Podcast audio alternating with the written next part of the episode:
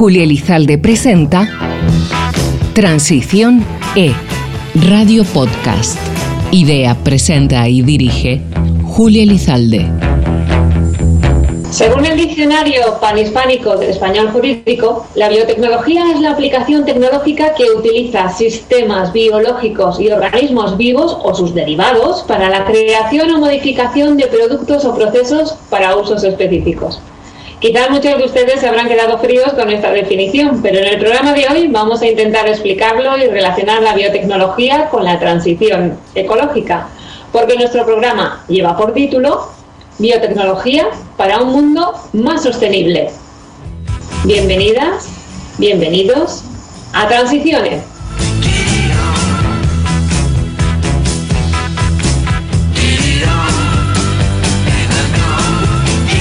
De profesionales nacionales e internacionales del sector biotecnológico debatieron la semana pasada en Pamplona el futuro de esta disciplina científica en el décimo encuentro internacional de biotecnología BioSpain 2021, en el que se presentaron algunas de las últimas tendencias en este ámbito. La Asociación Española de Bioempresas, ASEBIO, en coordinación con el Gobierno de Navarra y la Sociedad de Desarrollo de Navarra, SODENA, organizaron este encuentro que tuvo un gran éxito de participación, tanto presencial como en su modalidad online.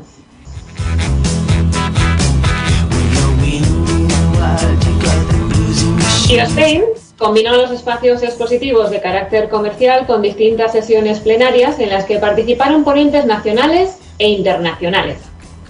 Entre ellos estuvo Inés del Campo, investigadora senior que trabaja en el Departamento de Biomasa de CENER, Centro Nacional de Energías Renovables, y que está ahora mismo conectada para responder a nuestras preguntas. Buenos días, Inés.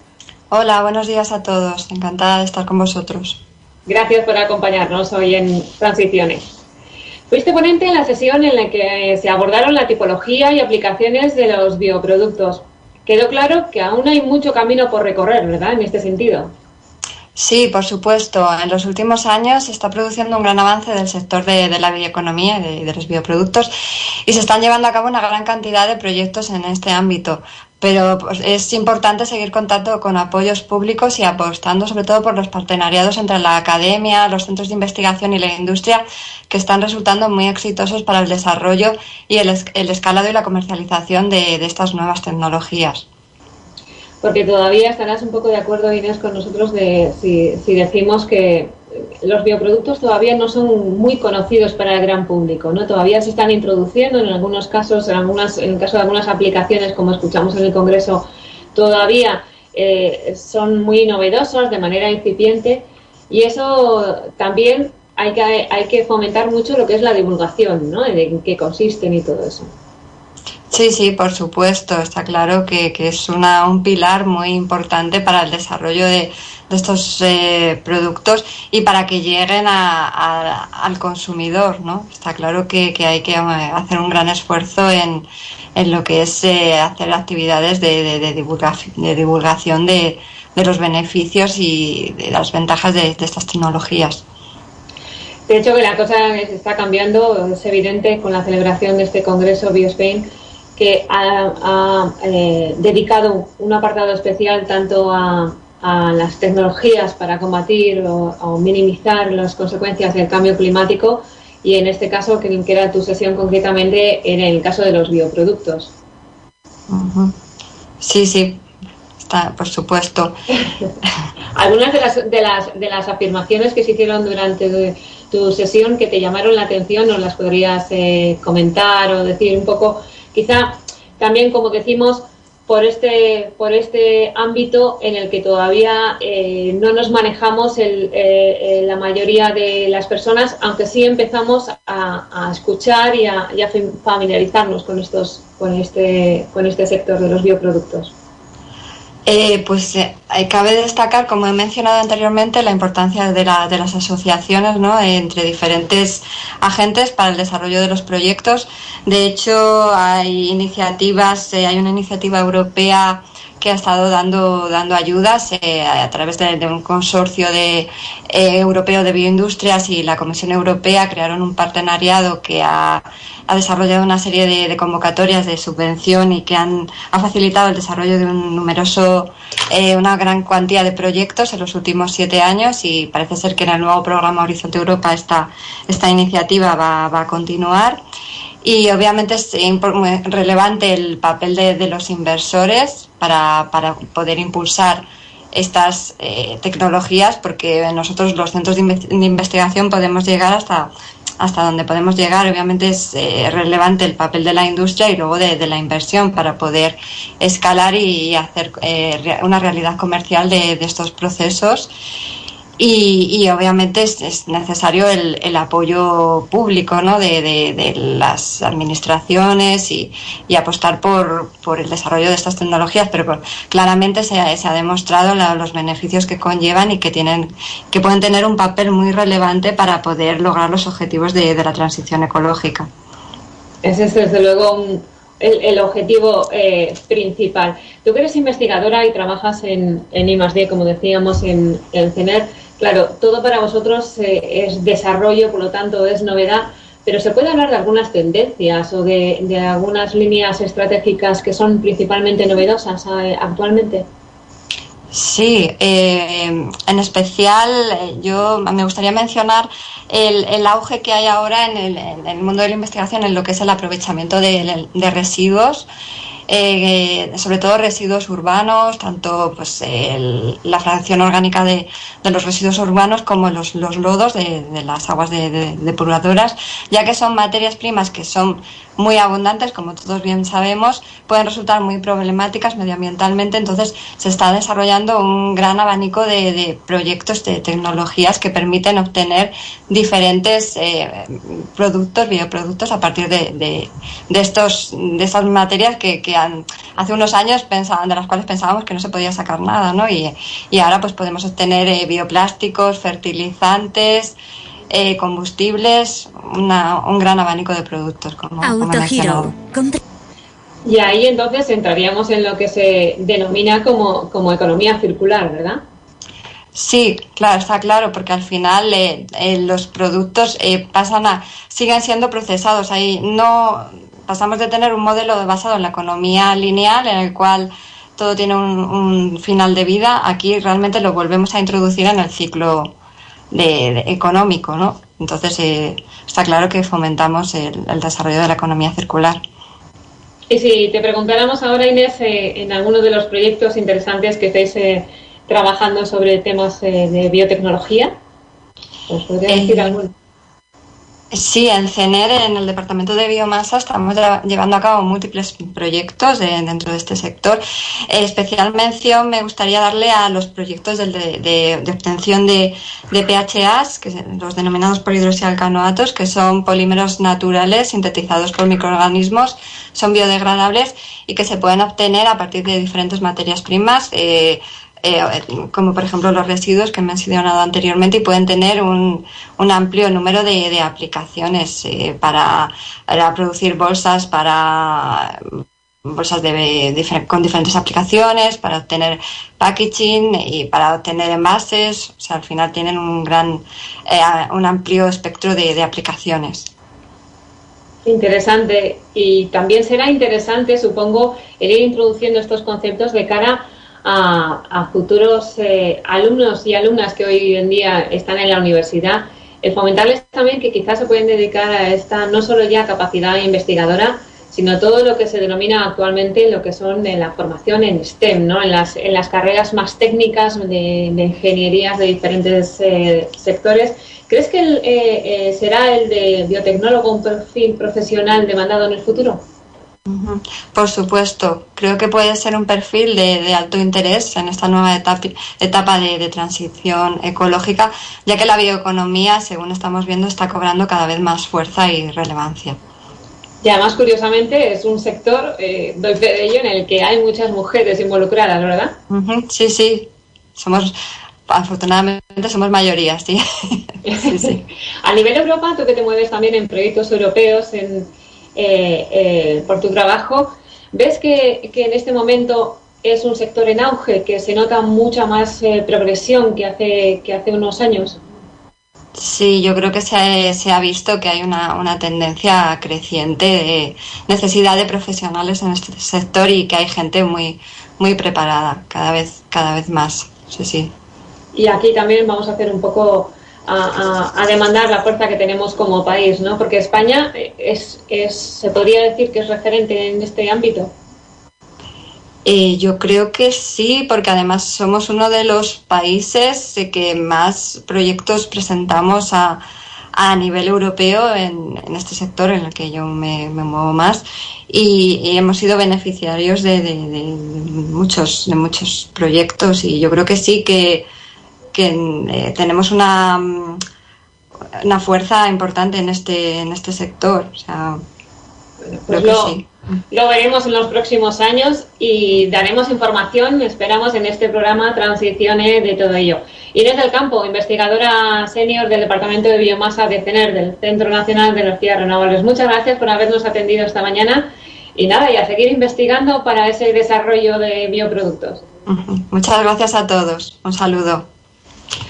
Seguimos con nuestro programa porque a continuación vamos a escuchar las declaraciones que para este programa realizó Miquel Irujo, consejero de Desarrollo Económico y Empresarial del Gobierno de Navarra, quien estaba muy satisfecho de que esta edición de BioSpain se hubiera celebrado en Pamplona y mencionaba la visita además que realizó un grupo de periodistas asistentes al Congreso al Centro de Biorefinería y Bioenergía de Tener, en el que se va a desarrollar en este centro un laboratorio de biocombustibles avanzados. La celebración de BioSpain en Navarra es eh, absolutamente indispensable porque estamos ante un sector emergente la mayoría de las empresas en Navarra, eh, como pueden ser 3P Bio, Gerfarma, eh, Palo Biofarma y largo, etcétera, son empresas de, entre comillas, reciente creación, un fenómeno del siglo XXI, eh, con lo cual es pues un sector que ya está ocupando a más de 2.500 personas, eh, más de 30 empresas, digamos, son, son en Navarra referente en, este tema y obviamente también tenemos un, sistema de innovación y de formación, también las universidades en este caso, que y apoya todo este sector. Con lo cual, sector prioritario de la S3 y tener aquí pues a, a más de 500 delegados en presencia física y otros tantos en remoto, eh, convirtiendo a Navarra en una de las capitales de esta Semana Europea de la Biotecnología, pues es un, es un lujo. Efectivamente, la, bio, la biotecnología, bueno, hablamos ya todo de transversalidades, la verdad, porque sí que abarca todos los sectores que tenemos en la S3 de Navarra. Pero es verdad que estamos haciendo estos días especial hincapié en el sector biofarmacéutico y por qué no decir también, yo creo que esa, esa visita, digamos que, que un grupo de, de, en el marco de, este, de esta semana biotecnología realizó al, laboratorio de biocombustibles avanzados en AOIZ, pues bueno, es una muestra también que va que el sector biotecnológico navarro va mucho más allá que el sector salud. La apuesta ha sido clara en este sentido, es decir, de, los fondos REACT que hemos recibido y más concretamente de los fondos FEDER, ¿no? vía REACT que hemos recibido eh, prácticamente el 8% del mismo, de todos los fondos, lo hemos dedicado al, laboratorio de, combustibles avanzados que tiene CENER en AOIZ. Luego la apuesta de Gobierno Navarra por, por eh, precisamente por los biocombustibles, yo creo que ha quedado clara claramente reflejada ¿eh? en esta apuesta financiera.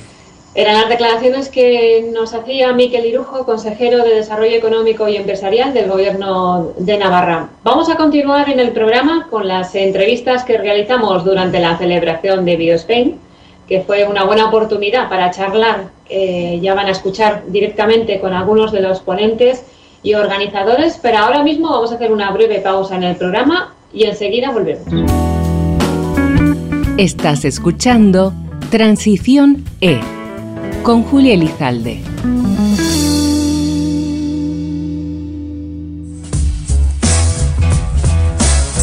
Bien, estamos con María Segura Fornieles, ella es subdirectora general y directora técnica de Alga Energy. Buenos días, eh, buenos María. Días, buenos días, Julia, encantada. Bueno, vemos que en BioSpain el caso de los bioproductos han, han tenido su apartado específico, una sesión además ha sido muy interesante, es porque cada vez más van tomando más protagonismo ¿no? en el tema de la biotecnología. Exacto. Eh, un bioproducto, para que sepamos todo eh, que, engloba este concepto, es un producto que habitualmente eh, consume el mercado, consumimos toda la sociedad, cuyo origen es natural. Es decir, ahora mismo los bioproductos están llamados a sustituir a, a los químicos que tradicionalmente eh, tenemos, eh, tenemos incluidos en, nuestra rutina diaria, tanto a nivel eh, de consumo humano como a nivel agrícola, como a cualquier otro sector o, tipología de sector.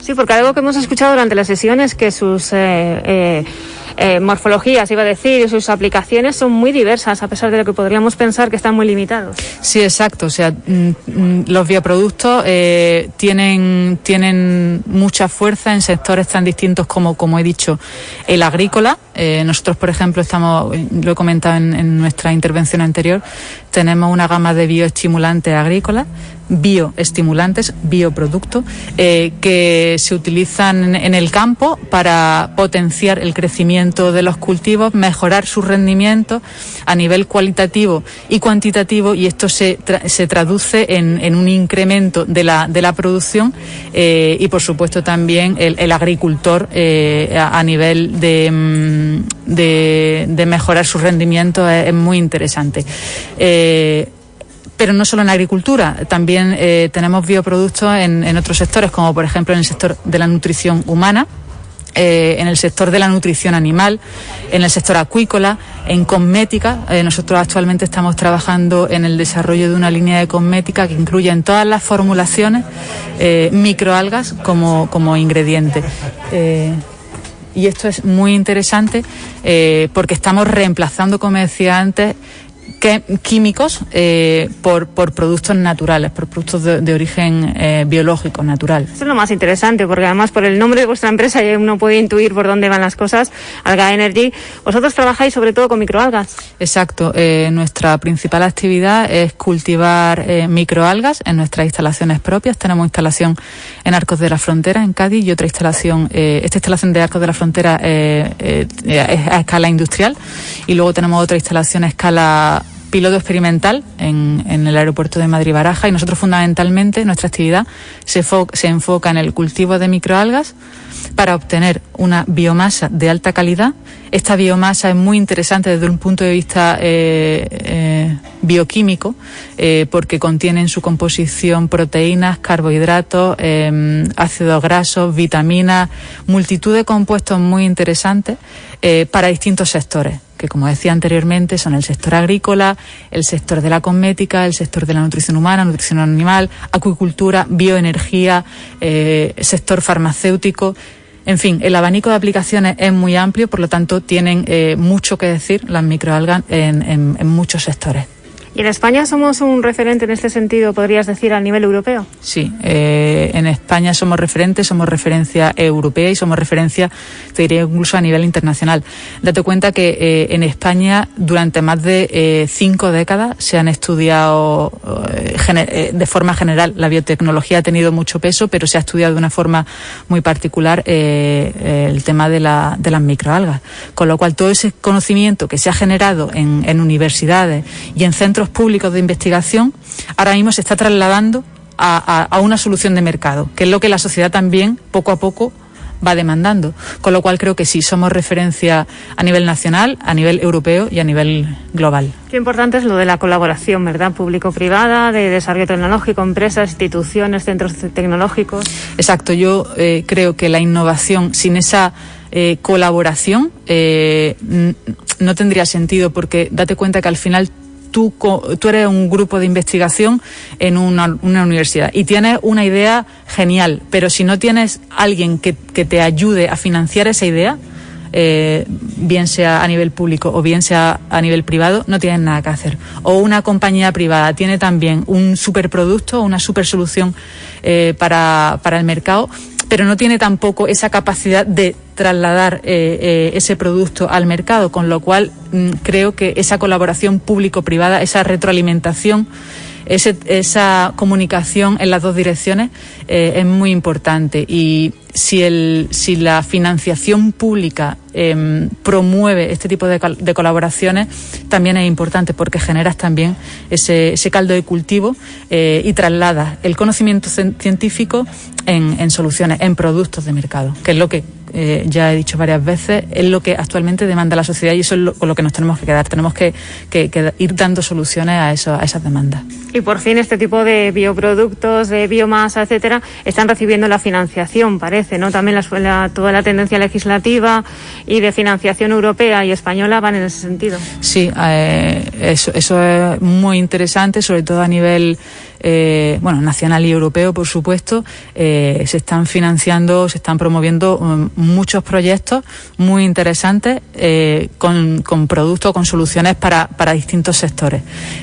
nosotros actualmente estamos participando en, bastantes proyectos, como digo, sobre todo a nivel europeo estos proyectos te permiten colaborar con otras empresas también privadas y colaborar con, centros públicos de investigación, con lo cual volvemos a, tu pregunta anterior, eh, encaja lo público con lo privado y llegas al mercado, que al final lo que, porque de nada sirve que tú inviertas en I más D, más I, y se quede tu, tu, tu buena idea en un cajón. Esa buena idea hay que trasladarla y que hay que sí hay que trasladarla, hay que traducirla en, en, algo real, en algo que, que realmente em, sirva para, para, para la demanda actual y que la disfrutemos todos. Exacto, sí, al final tenemos que promover el cambio hacia una Europa más verde, tenemos que promover el cambio hacia, hacia lo bio, eh, ir apartando poco a poco lo, químico de, de, y ese impacto medioambiental negativo que estamos, que estamos creando y, tratar de ser más sostenibles, eh, invertir más en innovación y, bueno, tener el horizonte puesto en, ser más eh, conscientes del impacto que crea nuestro estilo de vida actual. Y eso pasa por, por cambiar nuestra, nuestra mentalidad y, como decía eso, irnos hacia lo verde, hacia lo bio, hacia, hacia, hacia lo sostenible. Ha sido muy interesante tus intervenciones en las sesiones anteriores de BioSpain y desde luego ha sido un placer que, nos hayas atendido a este programa. Gracias. El placer es mío. Gracias, Julia. Estamos con Javier Gil, director del Departamento de Biomasa de CENER, Centro Nacional de Energías Renovables. Y a él le vamos a preguntar eh, la, la importancia que tiene, o si considera además que es importante, la colaboración de los centros tecnológicos y las empresas. Buenos días, Javier. Buenos días. Eh, la colaboración de los centros tecnológicos y las empresas es clave. Para nosotros es una manera de guiar nuestro trabajo y enfocarlo realmente a productos que tengan valor en el mercado y que resuelvan problemas reales. Aquí una de las dificultades que nos encontramos es que hace falta una financiación e incentivos adecuados porque cuando un centro tecnológico lleva una tecnología, por ejemplo a una escala piloto, los costes de desarrollo se incrementan en varios órdenes de magnitud. Y por otro lado, todavía el riesgo tecnológico es muy alto para que las industrias inviertan en este tipo de tecnologías hasta que no están mucho más maduras. Y ahí tenemos ese problema de, que la colaboración eh, tiene una barrera fundamental por el riesgo sumado a la falta de incentivos económicos para que las empresas puedan invertir. Pero sin embargo ahora, gracias a la financiación que desde luego desde Europa está viniendo claramente, se está apoyando mucho más todo este sector, ¿no? Y en nuestro caso particular aún más, porque hemos tenido bueno, eh, una oportunidad muy grande por los fondos europeos en justamente en poder hacer inversiones en, plantas piloto para el desarrollo de biocombustibles avanzados eh, eh, en, este, en, este sentido. Y eso nos ayudará a estar, llegar a un nivel de desarrollo suficiente para que la transferencia a las empresas sea posible. Ahora lo que hay que hacer es también concienciar más a los ciudadanos y explicarles qué es la biomasa, los bioproductos, la economía circular. Mucho trabajo, ¿eh? Eso siempre es importante. Eh, la biomasa es complicada de entender, eso es una de las barreras también. Y la aceptación por parte del ciudadano es clave en muchos aspectos como consumidor, que al final demanda, demanda energía, demanda productos y hay que buscar que entienda eh, toda la cadena de valor de la bioeconomía para que demande bioenergía y para que demande bioproductos. Pero a su vez también hay un aspecto clave en el tema, todos los temas de bioeconomía, que es la sostenibilidad. Y bueno, hay que explicarla bien, eh, tener sistemas robustos de certificación, como se está llevando a cabo en Europa, para que la aceptación del ciudadano sea, no sea, sea positiva y no sea un eh, problema realmente. Muy bien. Muchas gracias, Javier. A ti, gracias. Pues soy Enrique Espí, Technical Advisor en el Repsol Tech Lab y el resumen de lo que hemos comentado, pues bueno, cómo, cómo está contribuyendo Repsol a la lucha contra el cambio climático. Un poco haciendo historia, eh, eh, podría empezar en el año 2010 cuando empezamos a reducir nuestras emisiones de CO2 eh, gracias a, aplicar la eficiencia energética, que, es algo que, permite combinar al mismo tiempo la sostenibilidad medioambiental y el beneficio económico. Pero eh, esa ruta, digamos, eh, hoy por hoy ya no es suficiente y es por eso por lo que estamos, por un lado, transformando eh, nuestros negocios actuales, nuestros complejos industriales, en lo que nosotros llamamos la refinería del futuro, sustituyendo materias primas de origen fósiles y de origen fósil y energía de origen fósil por materias primas y energía de origen renovable. Y además de transformar nuestros negocios actuales, lo que estamos haciendo es entrar en nuevos negocios, especialmente en lo que es la generación de electricidad renovable a través de la inversión en eh, plantas de producción eléctrica eh, solar y eólica y que ya en el año 2020 pues ha supuesto un 30% de, de nuestras inversiones. Eso es un poco en, en, general y, podríamos hablar de, de, algunos eh, proyectos específicos que, estamos eh, desarrollando, vamos a desarrollar especialmente para, aportar eh, energía con baja huella de carbono al sector del transporte. Podríamos mencionar eh, la planta de biocombustibles avanzados que vamos a construir en la refinería de Cartagena con tecnología de hidroprocesado de residuos. En Bilbao vamos a, construir también dos plantas, una de ellas es para la producción de combustibles sintéticos y fuels a partir de CO2 e hidrógeno renovable en, colaboración con Saudi Aramco y con el ente vasco de la energía. Y una segunda planta en Bilbao que es de gasificación de residuos de residuos eh, urbanos. Y en general, eh, pues bueno, eh, resaltar o resumir el, el, compromiso que tiene Repsol con el suministro de energía de baja huella de carbono que sea eh, también accesible y económicamente sostenible. Y eh, quizás, ya que yo trabajo en el, en el Tech Lab, pues eh, remarcar también eh, la importancia de los desarrollos tecnológicos para, para transformar este reto que tenemos de, de, suministrar esta energía más sostenible en oportunidades de negocio. Esta ha sido una selección de testimonios y opiniones de algunos de los protagonistas de este evento, BioSpain, que se ha convertido ya en una referencia del sector tecnológico. Estás escuchando Transición E con Julia Elizalde. Transición E Radio Podcast. Idea, presenta y dirige Julia Lizalde. Y seguimos con el programa Transicione, hablando de un interesante congreso del que les hemos venido informando en las últimas semanas. Se trata de la segunda edición del Congreso Internacional de la Industria para la Transición Ecológica, CITE, sobre el que vamos a hablar en los próximos minutos con Manuel Rodríguez, comisario del Congreso. Buenos días, Manuel. Hola, buenos días. Este miércoles y jueves es ya la cita en Pamplona. Supongo que estará todo preparado. Pues sí, está todo preparado. Hemos trabajado intensamente eh, prácticamente durante los últimos seis meses. El Congreso se celebra en el Navarra Arena.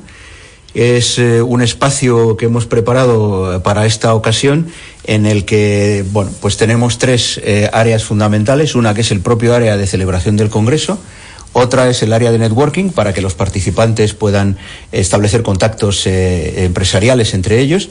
Y el tercero es el área de catering, de manera que durante estos dos días eh, podremos realizar eh, pues, toda la actividad relacionada con el Congreso en el mismo espacio organizado dentro del propio Palacio Arena. La temática es amplia y muy variada, sobre todo los aspectos relacionados con la transición ecológica que van desde el desarrollo tecnológico a las comunidades energéticas, todo un abanico de, temática. Efectivamente, en el Congreso tratamos de abordar desde todos los eh, ángulos de vista eh, la problemática de la transición energética. Además, eh, hay que decir que nuestro Congreso es un Congreso de clara orientación industrial, de manera que lo que intentamos es eh, buscar cuáles son eh, los posibles campos en los que la industria de la transición energética se desarrolle en el futuro. Por eso hemos traído eh, pues, utilities, hemos traído los principales fabricantes de equipos para el desarrollo de las energías renovables. Hemos traído también a inversores y, y a agentes que están dentro del campo de la innovación y después todo un abanico de nuevas tecnologías con las distintas empresas que pueden aportar eh, pues elementos interesantes a la hora de construir el futuro industrial que tiene que rodear a todo este proceso. Un futuro industrial y un presente también que, desde luego, en el caso de España, la industria del sector energético renovable y de la transición ecológica es amplio, variado y fomenta mucho empleo y genera mucha riqueza, ¿verdad? Ah, bueno, eh, desde luego es uno de los eh, es uno de los sectores que, que genera más riqueza y que es más dinámico dentro del país además con una perspectiva eh, de cara a los años que viene, pues de, mucha intensidad, de mucha actividad, porque los objetivos que se ha puesto eh, Europa y dentro de Europa España para la transición energética son muy ambiciosos y requieren unos planes de inversión y de acción muy intensos durante los siguientes 30 años. Impresionante trabajo el que queda todavía, pero que, como decimos, se viene mucho haciendo y muy bien. Hemos comentado en estas eh, semanas que, ya hablábamos en el Congreso, en este programa Transiciones, y nos llamaba la atención que, que el programa del Congreso cuenta con ponentes de primer nivel. Sí, hemos traído o hemos intentado traer eh, personas que dentro de, de las diferentes áreas que hemos mencionado, pues eh, nos puedan dar la mayor visibilidad posible. Para poder tener esa visibilidad es muy importante eh, atraer a, personas que sean eh, directores generales, consejeros delegados, presidentes, presidentes ejecutivos. Eh, normalmente nuestras mesas están compuestas por, por líderes, líderes primero en utilities, donde tenemos pues las, las fundamentales eh, del, del, desarrollo eh, en el país, como son pues Acción Energía, Iberdrola, eh, Endesa, Enerfin. Eh, tenemos también a, a, las dos empresas con fábricas en España más importantes, que son Siemens Gamesa y Nordex Acciona. Y luego tenemos pues eh, representantes eh, pues de, primer nivel eh, de todos los aspectos de, de la economía española, desde la industria, donde nos acompañará pues la presidenta de ADIF o la consejera delegada del Metro de Madrid, hasta otros sectores industriales de bienes de equipo, como el consejero delegado de Ingeteam o el consejero delegado de Solaris Bus. Bueno, como tú estás diciendo, hemos eh, intentado, lógicamente, tener la visión más amplia posible y con el mayor eh, espacio de tiempo posible por delante para prever qué es necesario en, en, el desarrollo industrial. Y pensamos que estas son las personas que, por su conocimiento, pues pueden desarrollar ese valor para la audiencia gente que además nos podemos hacer una idea, normalmente tiene unas agendas complicadas y el interés de este Congreso viene porque también hayan hecho un hueco en esas agendas para, para participar y estar presentes. Eso es importante. Eso es muy importante, como os podéis imaginar, eso es eh, eh, realmente lo que, lo que, en lo que más tiempo se invierte en la organización de un congreso. Eh, por eso es necesario empezar con tanta antelación, eh, tener tantos contactos, eh, la construcción de una agenda que tiene eh, pues eh, personalidades de este, de este nivel eh, requiere pues tiempo y, gran capacidad de coordinación. Y pensamos que bueno pues el, el tiempo que hemos invertido ahora va a obtener su recompensa con la comparecencia de personas que realmente pues pueden pueden aportar a la audiencia visiones de interés en este, en este sector industrial. De ahí, además, que hayáis establecido también una, unos espacios habilitados de networking, porque precisamente las charlas off the record, que se suelen decir en estos casos, van a ser muy interesantes en este Congreso. Sí, además eh, tenemos un, un servicio eh, que damos a todos los participantes para poder establecer relaciones eh, B2B dentro del, dentro del Congreso eh, dado el nivel de los participantes, pues tenemos también una actividad muy importante en la organización de estas, eh, de estas reuniones. ¿sí? En tu caso, además de comisario, Manuel, eh, vas a ser moderador de una de las sesiones. Cuéntanos un poco más acerca de tu sesión en concreto. ¿Cuál va a ser la temática, de qué vais a hablar? Pues la sesión que yo voy a dirigir es una sesión que está dedicada a digitalización del mercado eléctrico. Eh, la digitalización del mercado eléctrico nos parece que es un componente muy importante de, la, evolución que va a sufrir todo de cara a la transición ecológica. en el mercado mm, eléctrico vamos a pasar de participar, pues digamos que unos pocos agentes, digamos decenas, probablemente a centenares o a miles en los próximos años. Y esto va a venir de la mano de la generación distribuida, de las comunidades energéticas, eh, de los prosumidores, que van a ser cada vez más abundantes, no solamente los prosumidores de tipo eh, residencial o particulares, sino prosumidores industriales, con gran capacidad de consumo y con grandes instalaciones. Eh, bueno, todo eso tiene que ir acompañado del desarrollo de un mercado digitalizado que tenga muchos más automatismos que el mercado actual. Pero eso, de nuevo, trae consigo eh, pues otras problemáticas eh, tecnológicas a resolver. Es, por ejemplo, la seguridad. La seguridad cuando hay tantos agentes productores y cuando estamos hablando de, un mercado eh, que genera un producto básico, que es una infraestructura crítica para un país, como es la generación eléctrica, pues necesita tener unos elementos de protección en los que tenemos que buscar en, en el futuro pues cómo desarrollarlos. Eh, también tenemos otra, otra problemática nueva, que es cómo lograr hacer transacciones seguras entre distintos agentes del mercado. Y aquí las nuevas tecnologías, como la tecnología blockchain, pues aportan un aspecto que es muy importante para poder llevar a la práctica eh, todo, ese, todo ese mercado nuevo en el que el volumen de transacciones va a crecer de una manera muy importante. Bueno, de todo eso vamos a hablar en la mesa de digitalización y vamos a hablar con, personas que, pensamos que pueden aportar mucho. Vamos a, ver, hablar con, la directora técnica de, de Acción a Energía, eh, que ha sido una empresa muy activa, que ya utiliza blockchain desde hace tres años para la trazabilidad y que ahora está inmersa en nuevos desarrollos de cara a la conexión del vehículo eléctrico, de cara a la utilización de estos sistemas con generación de hidrógeno. Por supuesto, vamos a tener en la mesa participando con nosotros a INCIBE, que es el Centro Nacional de Ciberseguridad, por los aspectos de seguridad que mencionaba antes, que es, eh, es crítico a la hora de desarrollar buenas prácticas o modelos de certificación de estos sistemas para que puedan operar de forma segura. Vamos a tener también, eh, como no puede ser de otra manera, al propio OMIE, al, al, operador del mercado ibérico de energía, que tiene mucho que decir porque es el que soporta efectivamente este sistema que va a tener que ser digitalizado. Y finalmente vamos a contar eh, con, una empresa tan relevante como Indra en el desarrollo de sistemas, que está implicada desde hace mucho tiempo en el desarrollo de Smart Cities y en el desarrollo de sistemas para la digitalización del mercado eléctrico. Con lo cual pensamos que es una mesa que va a tener pues, eh, un, un, punto de vista muy amplio y desde distintas perspectivas, aportando cada uno pues, los elementos que son necesarios para comprender cómo se va a digitalizar el mercado eléctrico. Es solo una de las sesiones, imagínense que son dos días, 6 y 7 de octubre en, Pamplona. Eh, imagínense todo lo demás, eh, cómo puede estar de, de, completo el programa y de, y de interesante.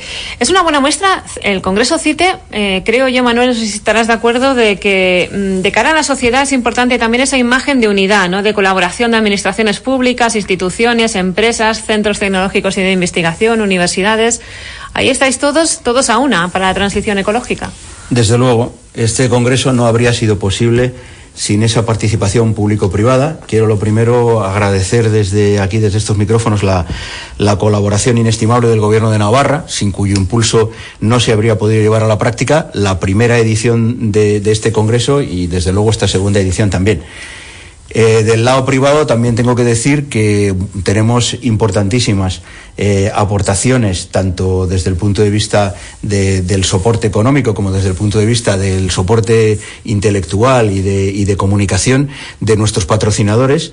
Tenemos eh, pues, patrocinadores que son de primer nivel eh, no solamente de Navarra, sino que como es un congreso internacional, tenemos patrocinadores pues de todas partes del mundo, evidentemente de, toda España, las principales utilities, como antes mencionaba, eh, tanto Iberdrola como Acciona Energía, Enerfin, Endesa, eh, Enol son patrocinadores del, Congreso.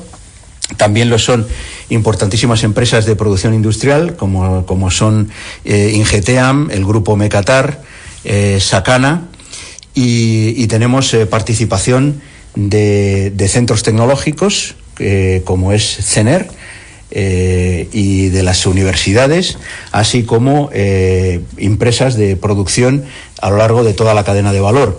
Eh, desde grupos de inversión como puede ser Atalaya hasta grupos de formación como puede ser Ventum o productores de, distintos sistemas como puede ser pues IED Green Power o Nabrawin que son todos patrocinadores nuestros. Es gracias a esa colaboración público-privada que este tipo de eventos de tanta relevancia y con una participación pues tan, tan relevante de ponentes pues se pueden dar, ¿no? Comienza el, miércoles, pero si algún oyente está interesado, puede consultar toda la información sobre el Congreso en la web www.congresocite.com y están más que invitados, ¿verdad, Manuel? Absolutamente. Todavía tenemos tiempo de inscribirnos. Vamos a mantener la inscripción abierta hasta el mismo lunes, eh, de manera que de aquí hasta esta tarde pues, todavía podemos inscribirnos. Eh, a partir de las 12 de esta noche, eh, pues estará ya cerrada la inscripción. Nosotros como compañeros, además de trabajo que somos en CENER, también diríamos que nuestro centro está muy implicado en el, en el Congreso y estaremos allí seguro. Así que muchas gracias Manuel por haber estado esta esta mañana y habernos comentado todos estos eh, detalles sobre el que informaremos este Congreso, daremos cuenta, porque como decimos, vamos a asistir también por parte de Transiciones, porque es realmente interesante y merece la pena. Y ya nos despedimos por hoy, recordándoles a todos ustedes que pueden escuchar nuestros programas en nuestro canal de Spotify de Transiciones. Y a todos ustedes les emplazamos a la semana que viene, que volveremos con un nuevo programa, Transiciones. Hasta entonces. Transición E, Radio Podcast. Idea, presenta y dirige Julia Elizalde.